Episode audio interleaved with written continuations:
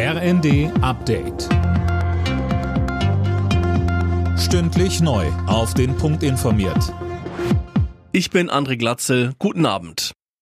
Der Ukraine-Krieg hat verheerende Folgen für die Ernährungslage weltweit.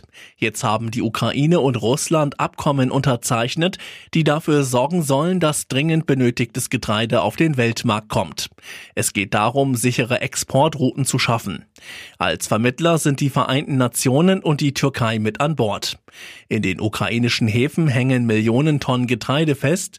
Die Vereinbarung soll aber auch den Export russischen Getreides vereinfachen. Das Rettungspaket für Juniper steht. Der Bund steigt mit 30 Prozent bei dem strauchelnden Energiekonzern ein.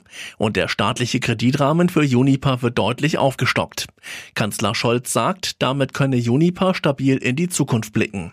Ein Unternehmen, das von überragender Bedeutung ist für die wirtschaftliche Entwicklung unseres Landes, für die Energieversorgung der einzelnen Bürgerinnen und Bürger, aber auch vieler Unternehmen.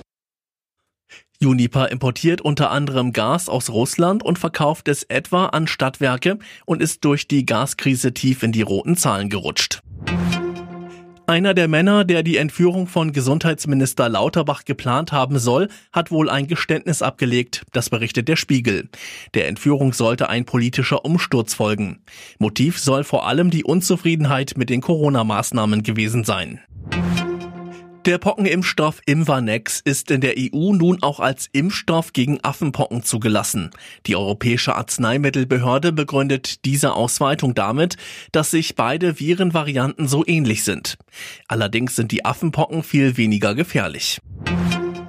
Bei der Fußball-EM der Frauen in England wird heute der Halbfinalgegner der Gastgeberinnen gesucht. Schweden und Belgien stehen sich im Viertelfinale gegenüber.